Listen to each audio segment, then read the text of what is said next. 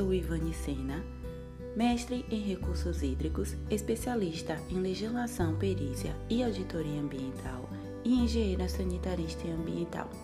E vamos juntos seguir na trilha da aprendizagem para a disciplina Hidrologia Aplicada.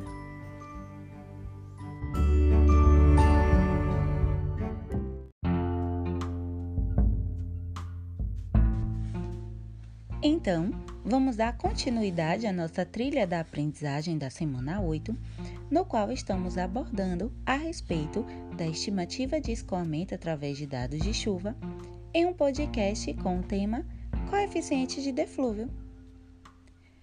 O coeficiente de deflúvio, também conhecido como coeficiente de escoamento superficial ou ainda coeficiente de runoff, é definido como a razão entre o volume de água escoado superficialmente e o volume de água precipitado.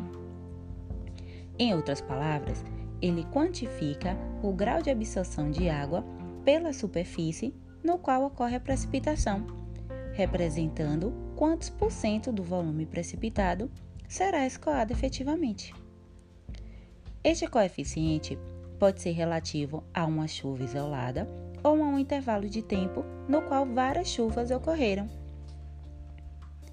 É sabido que quando conhecemos o coeficiente de runoff para uma determinada chuva intensa de uma certa duração, é possível determinar o escoamento superficial de outras precipitações de intensidades diferentes, desde que a duração seja a mesma.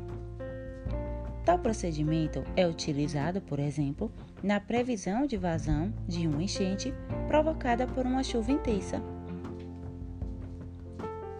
Existem tabelas disponíveis na literatura que já relacionam o coeficiente de escoamento superficial com a natureza da superfície onde ela ocorre. O valor de C varia na faixa de 0% a 100% ou de 0 a 1, sendo que Quanto mais próximo de 1, mais impermeável é o terreno, e quanto mais próximo de zero, mais permeável é o terreno. Ou seja, quando temos um C igual a zero, é quando há absorção total da água e não ocorre escoamento superficial. Quando temos um C igual a 1, é quando não há qualquer absorção da água pela superfície, ou seja, a chuva precipitada escoa totalmente. É importante salientar que é preciso cuidado ao considerar uma superfície com C igual a 1, uma vez que existe uma pequena absorção no início da precipitação por conta do ar contido em vazios quando este se encontrava seco. Passando algum tempo, estes vazios se tornam saturados, reduzindo a taxa de absorção de água.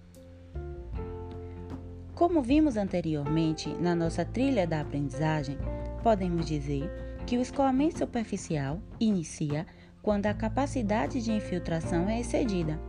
Sendo assim, quanto mais impermeável o terreno, menos água infiltra e maior é o escoamento superficial. O coeficiente de deflúvio é de suma importância para a aplicação do método racional, por exemplo. Com ele, é possível estimar o escoamento através de dados de chuva. Tal método engloba todos os processos em apenas um coeficiente C, o coeficiente de runoff. Veremos mais sobre esse método ao longo da nossa trilha. Sendo assim, agora eu convido todos vocês a seguir na nossa trilha do conhecimento, lendo um texto reflexivo bastante interessante sobre métodos de obtenção de estimativa de escoamento através de dados de chuva. E, em seguida, aplicar o conhecimento adquirido na atividade diagnóstica de forma a se preparar melhor para um encontro ao vivo. E depois de aprimorar o conhecimento na aula ao vivo, proceder com atividades de consolidação do conhecimento. Agradeço a atenção de todos e bons estudos. Cuidem-se!